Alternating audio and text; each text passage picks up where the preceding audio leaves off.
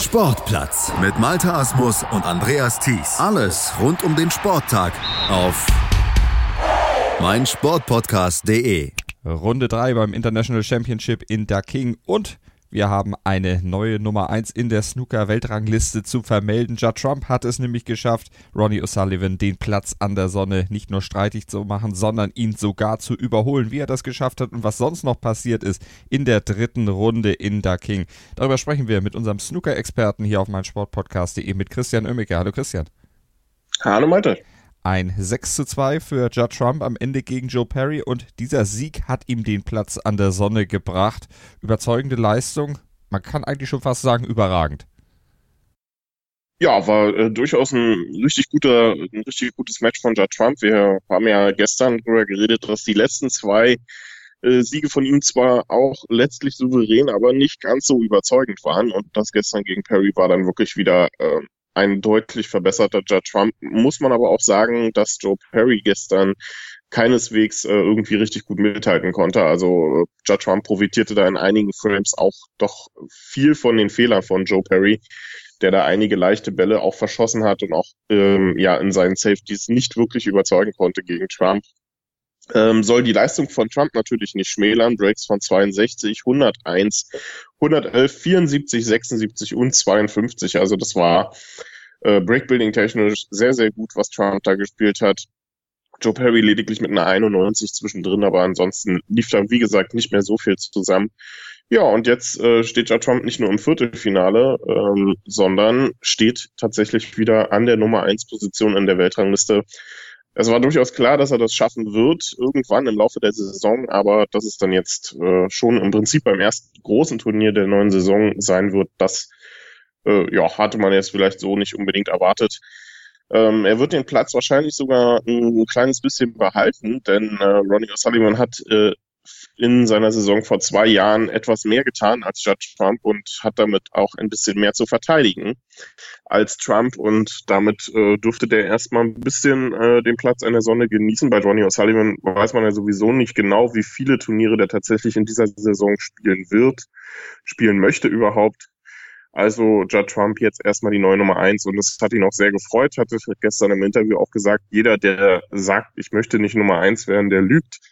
Ähm, also noch kleine äh, Sache äh, für ihn, dass das, glaube ich, eine, eine richtig gute ja, Genugtuung auch ist, ähm, jetzt als amtierender Weltmeister die Nummer eins der Weltrangliste zu sein. War er schon mal zuletzt vor knapp sechs Jahren, aber jeweils auch nur ganz kurz. Also das ist dann für ihn jetzt auch nochmal die Bestätigung, dass das, was er im Moment macht, auf jeden Fall Früchte trägt und funktioniert. Also schöne Geschichte Schöne Geschichte für Judd Trump. Gucken wir auf weitere Ergebnisse des gestrigen Tages, auf weitere Ergebnisse der dritten Runde. Und da sehen wir, der an 1 gesetzte Mark Allen hatte mit Ellie Carter gar keine Probleme. 6 zu 2. Klingt erstmal wieder sehr, sehr souverän. Ja, Mark Allen ist in einer, in einer tiefen Krise, muss man sagen, nachdem er bei den ersten drei Matches nur einen Frame verloren hat, hat er gestern dann tatsächlich zwei Frames verloren. Also es läuft absolut nicht. Ironie beiseite, ähm, das, was Mark Allen hier in der King zeigt es wirklich einfach phänomenal gut. Ähm, der spielt, äh, in, ich würde nicht sagen unbedingt brillant, aber der spielt sehr, sehr solide, holt sich die Frames, ähm, spielt Breakbuilding technisch hervorragendes Snooker und ähm, lässt so in all seinen Matches im Prinzip überhaupt nichts anbrennen. Gestern wieder schnelle 3 zu 0 Führung gegen Ali Carter, da war kaum was dran zu rütteln, zwei hohe Breaks gespielt. Carter nutzte seine Chancen nicht äh, vernünftig aus, um Frames über die Ziellinie zu bringen. Schaffte das dann zwischenzeitlich mit Breaks von 56 und 67 immerhin so, dass er zwei Frames holen konnte. Den siebten Frame hatte Allen eigentlich schon so gut wie in der Tasche, vergab aber kurz vor dem Frameball und Carter konnte mit einer 67er Clearance diesen Frame noch stehlen. Ähm, den letzten holte sich Allen dann aber mit einer 71 auch relativ schnell. Also das war ein, wieder ein sehr souveräner Auftritt und ähm, ja, äh, bei Mark Allen weiß man immer nicht so ganz, wie der in Turniere reinkommt. Bisher kann man sagen, der kommt in dieses Turnier sehr gut rein, steht jetzt hier bereits im Viertelfinale und unternehmen Titelverteidigung, läuft weiterhin auf Hochtouren und ja, Heute wird's aber dann natürlich nicht einfach gegen, gegen, gegen Ding Junhui, gegen den Lokalmatadoren, gegen den Local Hero. Wird sicherlich nochmal eine schwerere Aufgabe und wer weiß, vielleicht verliert er dann sogar mal drei Frames. Mal gucken, aber Ding Junhui, der hat sich gestern sehr, sehr schwer getan gegen Liang Wenbo, hatte wieder einen chinesischen Landsmann als Gegner zugelost bekommen und den am Ende nur in Anführungsstrichen mit 6 zu 5 geschlagen. Ja, das war ein, ein sehr unterhaltsames Duell, was die beiden ähm, sich da geliefert haben. Sah zwischenzeitlich gar nicht danach aus, dass das wirklich so eine extrem spannende Kiste am Ende noch werden sollte. Liang Wenbo mit einer 88 in Führung gegangen. Dann gingen die nächsten vier Frames hintereinander weg an Ding Junhui, Breaks von 131, 56, 63. Also der hatte das Match im Grunde im Griff war dann drauf und dran auf 5 zu 1 erhöhen, nachdem man eine 51 vorgelegt hatte im sechsten Frame, aber Liang Wenbo stahl ihm diesen noch ähm, und verkürzte da danach mit einer 85 sogar noch auf 3 zu 4 und dann war das Match im Grunde wieder ein bisschen offener.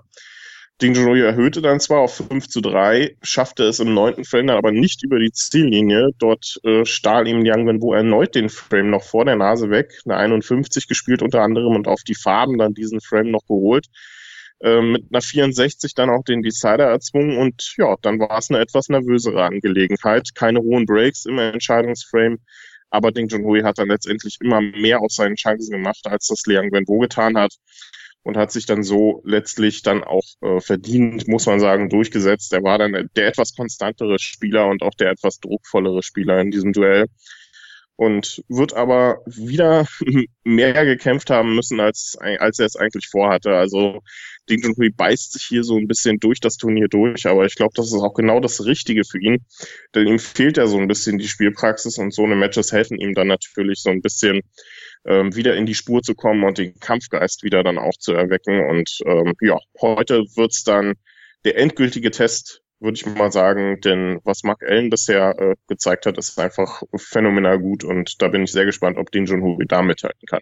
Gucken wir auf Mark Selby, auch der musste kämpferische Fähigkeiten an den Tag legen gegen David Gilbert, 6 zu 5, auch da sehr, sehr eng.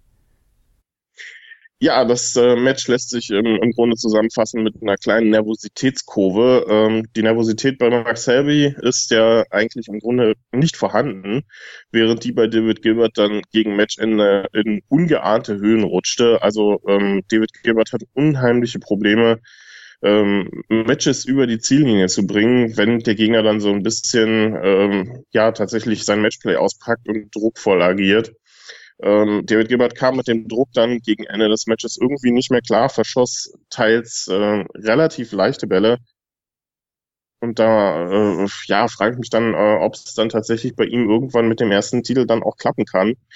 Ähm, bei der WM war er deutlich besser unterwegs, ähm, erreichte er dort auch das Halbfinale und zeigte etwas mehr Nervenstärke, als er das gestern getan hat. Also Max Helby ähm, war für mich gegen Ende des Matches trotz seines Rückstands einfach der klare Favorit aufgrund der äh, Situation und aufgrund der, der Präsenz, die er am Tisch zeigte. Also das, äh, äh, da muss ich David Gilbert dann eher vorwerfen, dass er dieses Match aus der Hand gegeben hat. Ähm, und das, obwohl er den achten Frame ja noch geholt hat, obwohl er schon Snooker brauchte.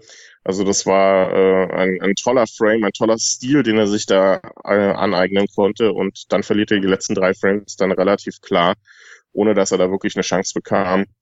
Ähm, und obwohl er eigentlich in allen drei Frames eine gute Chance hatte, verschoss dann aber eben leicht äh, leichte Bälle teilweise und so scheidet man dann eben mit 5 zu 6 aus. Und Max Selby, ähm, ja, der hat dieses Turnier ja ähm, zweimal in den letzten drei Jahren gewonnen und äh, kann jetzt die, hat jetzt die Chance, da in diesem Jahr drei aus den letzten vier Jahren zu machen. Jetzt geht's gegen Gary Wilson, der setzte sich gegen Jack Jones durch. Und wir gucken nochmal auf Sean Murphy, der es ja in den Vorrunden oder den ersten zwei Runden schon sehr spannend gemacht hat. 6 zu 5, 6 zu 4, jetzt wieder 6 zu 5.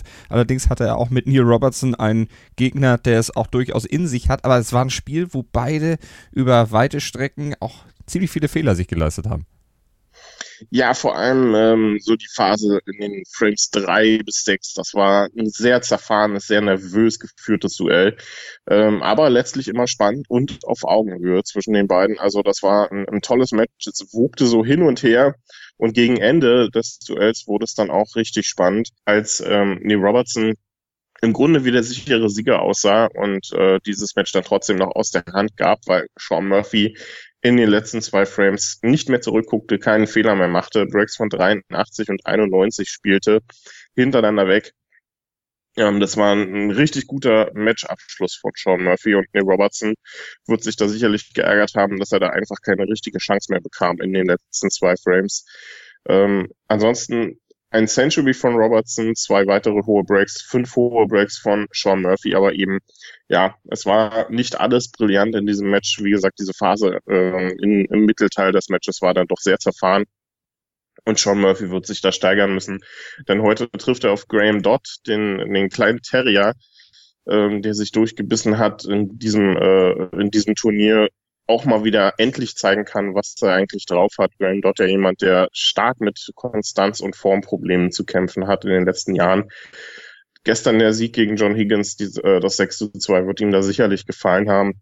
Den letzten Frame auf eine Respotted Black geholt, also ähm, auch äh, Kampfgeist bewiesen und das hat er ja auf jeden Fall drauf. Also da bin ich sehr gespannt heute.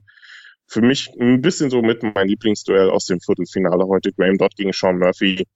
Ähm, zwei Weltmeister aus den Jahren 2005 und 2006. Also so ein bisschen was für ähm, die Generation von vor zehn Jahren.